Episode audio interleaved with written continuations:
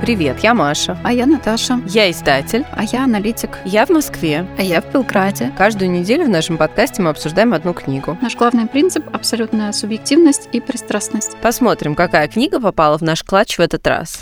Мы сегодня обсуждаем роман Таис Афинская Иван Ефремов. Написано в 1972 да, году? Да, в 1972 вроде как году. То есть это 70-е годы, Советский Союз. Честно говоря, мне книжку в детстве давали читать родители, и, по-моему, мне ее советовал мой отец. То есть все-таки да, почему-то она больше нравится мужчинам, но я, мне кажется, что в детстве я читала сокращенную версию. А мне кажется, тут даже понятно, почему она нравится мужчинам, но это, может быть, мы обсудим попозже, э, после содержания, как обычно у нас. И еще... Ну, а, да, добавить сразу женщинам она не очень нравится. Вот мы прочитали... Нет, на самом деле тут как бы, наверное, ну, очень сильно зависит от...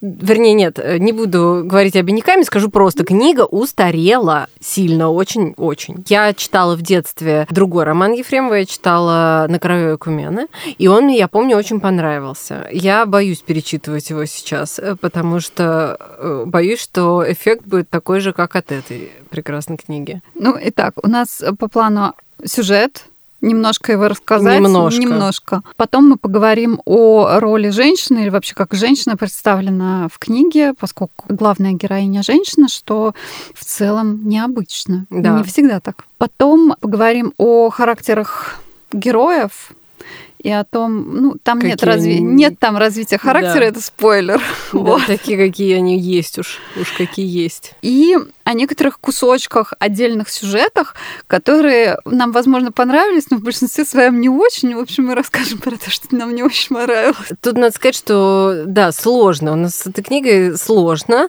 Мы постараемся найти что-то хорошее, но кажется, что его не очень много. Ну, а может быть, вам все равно захочется прочитать, чтобы ну, слож... сложилось как, собственное мнение. Да, артефакт. Артефакт, да.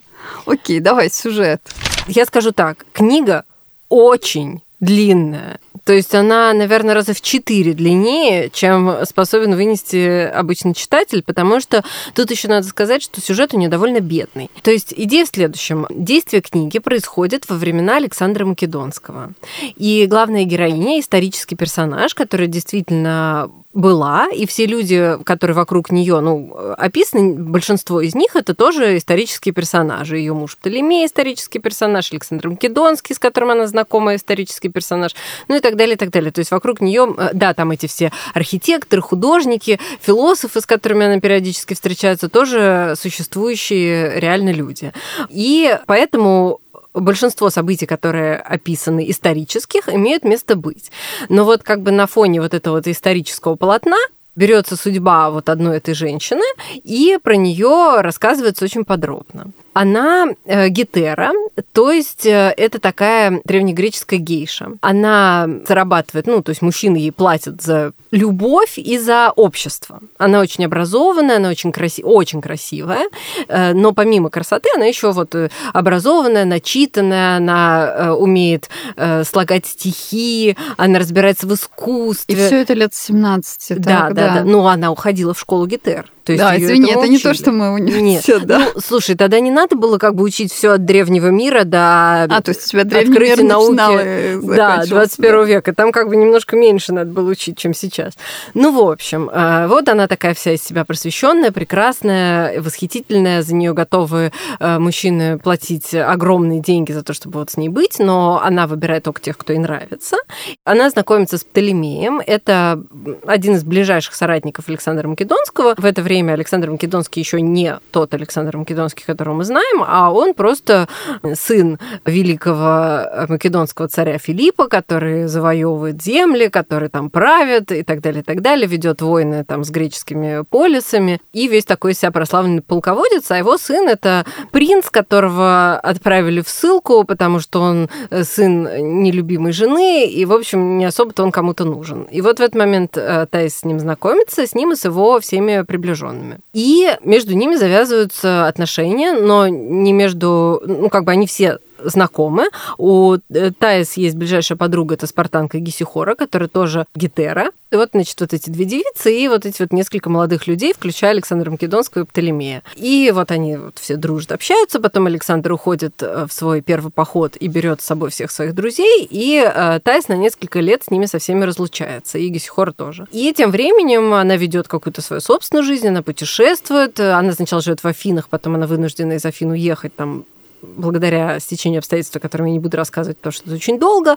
Она сначала едет в Египет, потом она еще куда-то едет, потом она воссоединяется с Птолемеем и с Александром, и у них такой, ну, не скажу любовный треугольник, но, в общем, она и Подожди, в Александра в какой-то момент еще, влюбляется. Еще была да, но это любовь, был... ну, короче, много чего пропускаем. Да, там да. у нее был за это время, у нее был другой возлюбленный, который погиб, в общем, потом Александр слэш Птолемей там по очереди как-то. Потом она все таки через какое-то довольно продолжительное время... А, ну, она путешествует с Александром в Персию, и это важное историческое событие, она поджигает Персиполис, потому что она хочет отомстить персам за то, что они сожгли Афины. Ну, то есть она прям приближенная Александра. Потом Потом она выходит замуж за Птолемея через несколько лет. Ты так рассказываешь, как будто бы ей уже к этому моменту 35. Когда она выходит замуж и рожает ребенка, или там уже вот ребенок появился, ей лет 26. Ну, типа того, да. То есть но... это все довольно, довольно быстро происходит. Да, это все происходит довольно быстро, но ты уверен, что 26? Мне кажется, около 30 уже. Не-не-не, там прям, да. Ну, потому что вначале, да, ей типа 23 кажется. Да, то есть это происходит в какие-то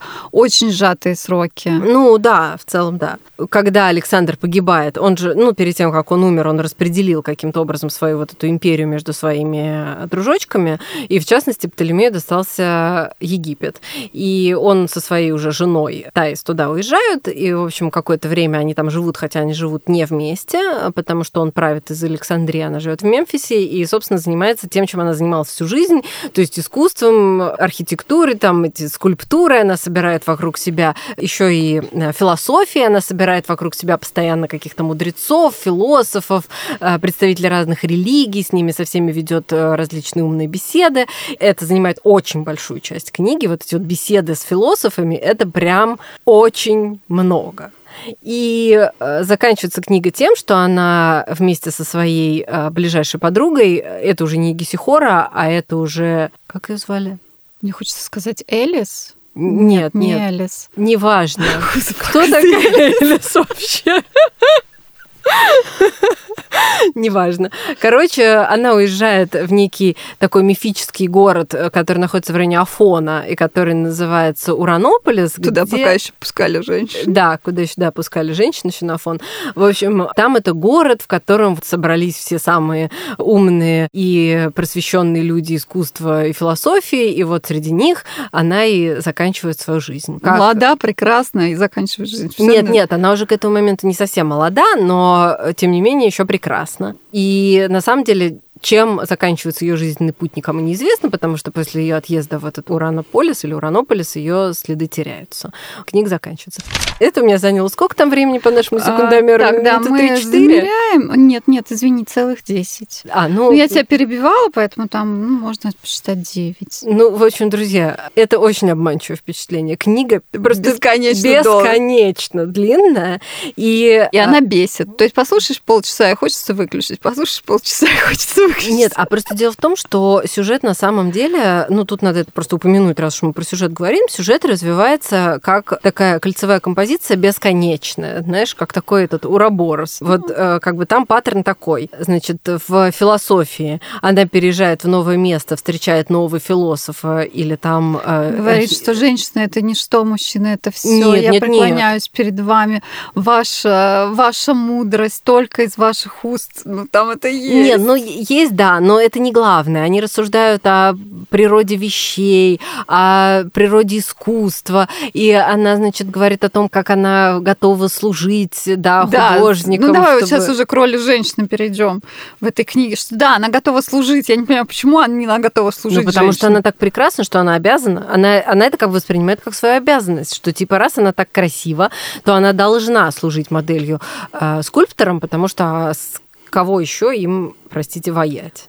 Ну, выглядит это так. Эти скульпторы, она туда приходит, они ставят ее на табуретку, раздевают, она там стоит голая, и они ходят, щупают. Да, щупывают ее и восхищаются тем, как она прекрасна. Но там, кстати, про ноготу надо отдельно Нагота сказать. это Да, отдельно. про- отдельно. Это пунктик. У женщина такое ощущение, что в Советском Союзе секса не было, или у Ефремова как-то он считал, что это вот настолько важно. Она там постоянно голая. Да, причем это очень часто упоминается. То есть каждый раз, когда она сбрасывает одежду, это обязательно описывается. Так она момент. постоянно сбрасывает. Да, и она все время скачет верхом голая, она там там голая, сям голая, и, в общем, она везде нагая.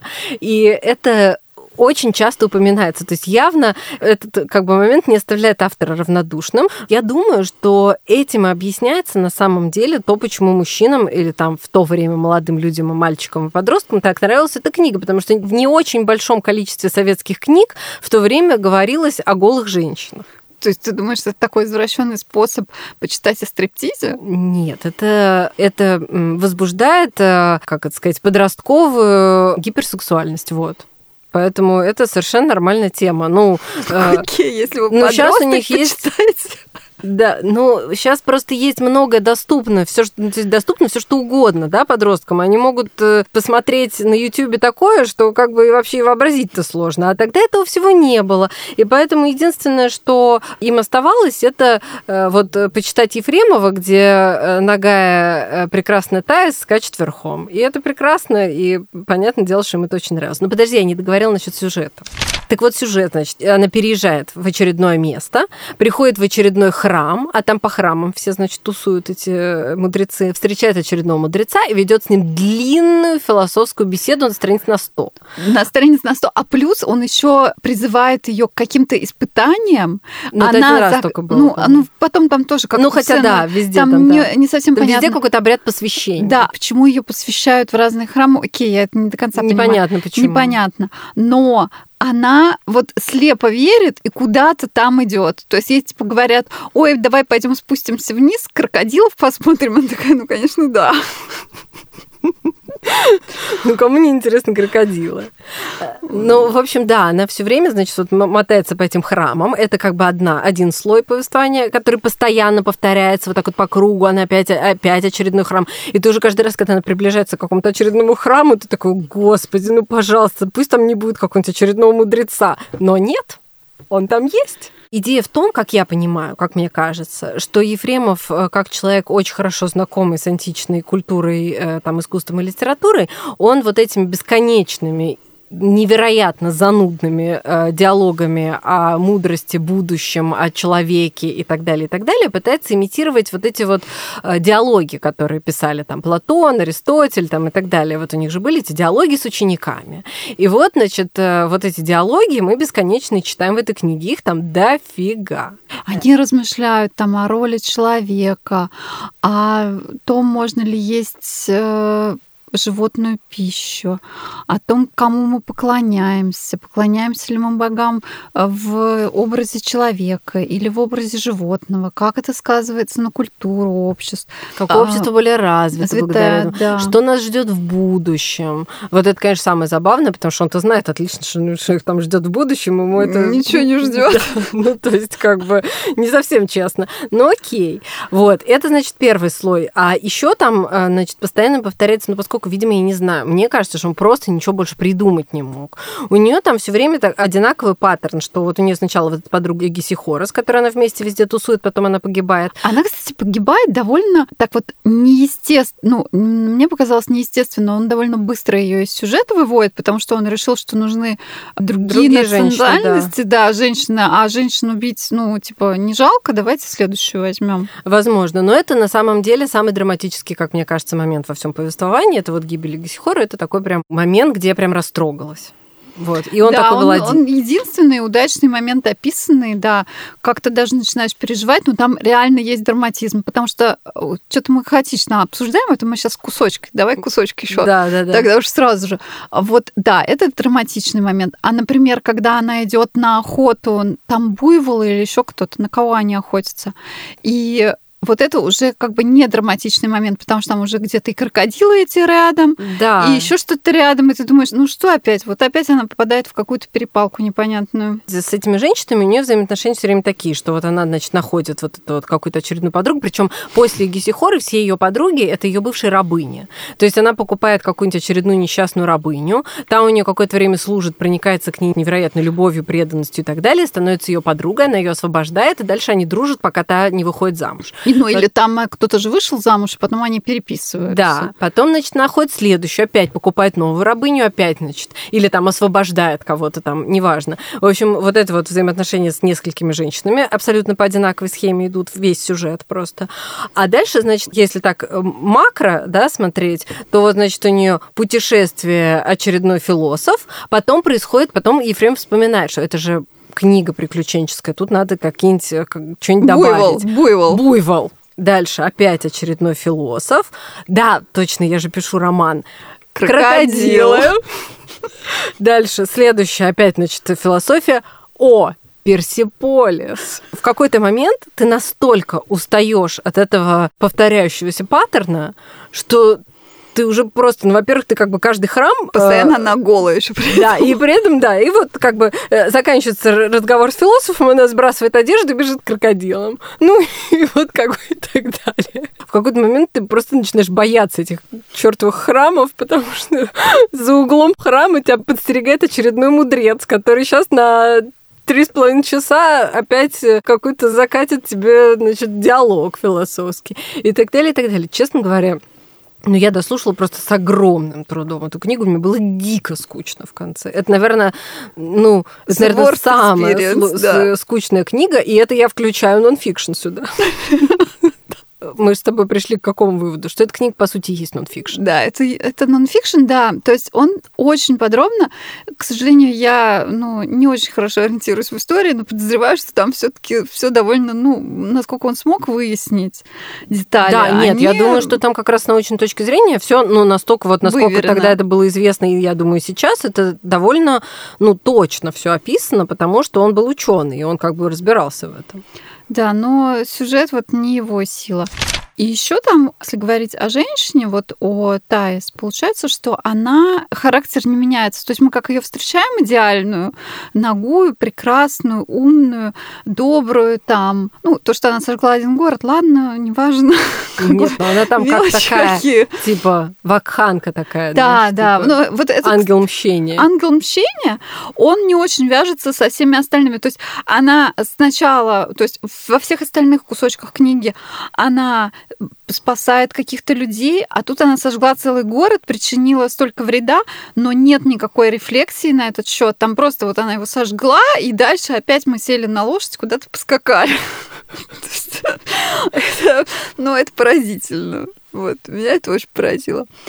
А, И женщина, мне показалось, что да, с одной стороны, она вот такая независимая, с другой стороны, вообще-то не очень понятно, с кем она там спит. У меня ощущение, что со всеми. Возможно, да. То есть у нее там... Но этот момент, ну, поскольку, опять же, Советский Союз, цензура и так далее, э, там, конечно, очень многое обходится стороной. То есть, например, очень э, часто упоминается, что лучший и самый близкий друг Александра Гефестион, да, про это говорится. Ну, мы-то знаем, как бы, насколько близка была эта дружба.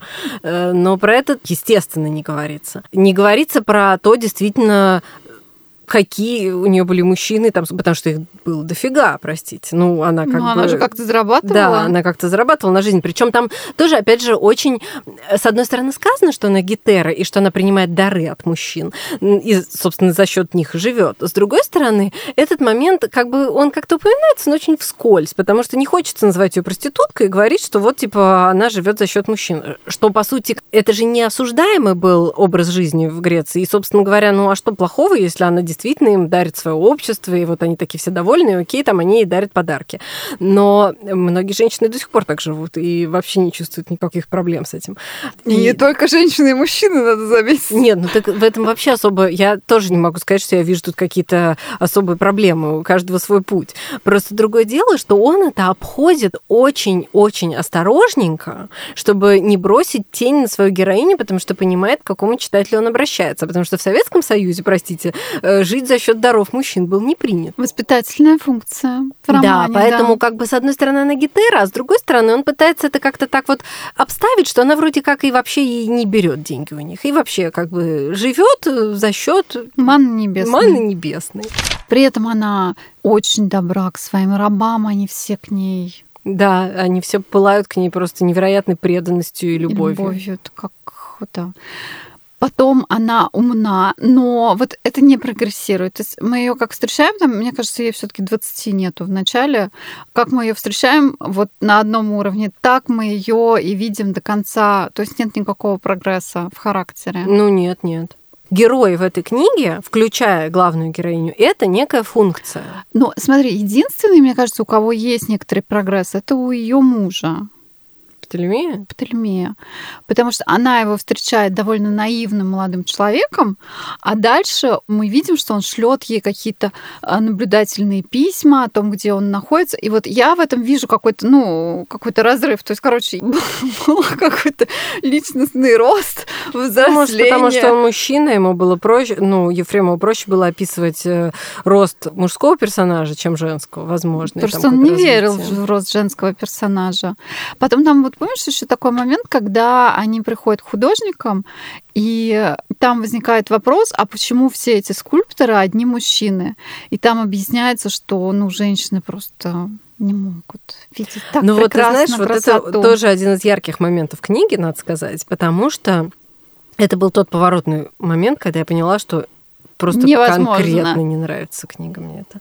Ну, то есть до этого еще были какие-то моменты, когда я думала, о, прикольно. Ну, вначале мне вообще все нравилось. Вначале она достаточно увлекательна, то есть она на самом деле разгоняется достаточно быстро, и ты как-то быстро включаешься, и там действительно много событий вначале напихано, и довольно интересно все это описано, и ты как-то вот э, вживаешься в этот сюжет, и потом он вдруг начинает проседать совершенно невероятно. Вот это вот было, когда я думала, нет, ну все-таки мне нравится эта книга или не нравится. И вот когда вот это вот произошла невероятно занудная одна встреча с этими скульпторами, я поняла, нет. Скульпторы, это да, это, это мизгне, мне кажется, потому что там женщина воспринимается только как объект, который может рожать причем здоровых детей, вот как-то она должна так выглядеть, причем как они там описывают формы женщины, в общем, мне кажется, сейчас такое не очень было бы возможно. Да, я даже, честно говоря, я даже вот э, в тот момент я думала, но ну, мы с тобой часто это обсуждаем, поэтому я как бы думала о том, как я это воспринимаю вот с точки зрения роли женщины и так далее, и поняла, что никак, мне просто скучно. Ну, то есть мне просто пофиг. Да, вряд ли это сейчас кто-то будет читать. Ну, мы, мы как-то почитали, но ничего. Ну, то есть, по сути дела, это реально нонфик. То есть у Ефремова было огромное количество собранной им фактологической и там какой-то культурной и там исторической и всякой другой информации про Древнюю Грецию. И он решил, что настало время поделиться этой информацией с миром и добавить туда и собственные философские размышления о вообще природе вещей, об истории человечества, о человеческой культуре и так далее, и так далее, и так далее, о том, как вообще все должно быть. И вот он это все впихнул вот в этот вот труд, который является, по сути, и философским тоже ну, для него, да, но все это просто очень сильно устарело. Еще там есть моменты такие в сюжете, которые вот кажется, что они э, как э, висящее там ружье на стенке должны выстрелить, а они не стреляют. Когда она ездила купаться в какое-то там голубое озеро возле какого-то храма, которое используется только там по да, какому-то да, да. Потом выяснилось, что оно запретное какое-то, да. да, и ты такой думаешь, о боже, сейчас там сейчас вот ее это... будут, сейчас ее будут рубить она на такая, кусочки. Ну ладно, я не буду больше там купаться. Нет, нет, она продолжила там а, купаться. Ну или там типа. Я не буду никому рассказывать, да. И ждешь, ждешь, ждешь, а он кидает этот момент такой, ой, ну ладно, и все. Ну да, ну такое есть... кажется, что мне кажется, что он что-то написал, оно казалось неудачным, он просто это выкинул и как бы такой, ну ладно, озеро оставим, так кусочек, ну и дальше. Не, а может быть он просто хотел нам рассказать про то, что есть запретное озеро. Потому что он мы тоже туда съездили. Ну, он прочитал это в каких-то древних книгах о том, что вот э, было некое запретное озеро, и он решил, надо рассказать людям о том, что там вот такое было, почему бы нет. Ну, пусть она там искупается, окей. Ну, то есть мне кажется, что основная его цель была просто поделиться всеми своими знаниями. Угу. Мы не оценили.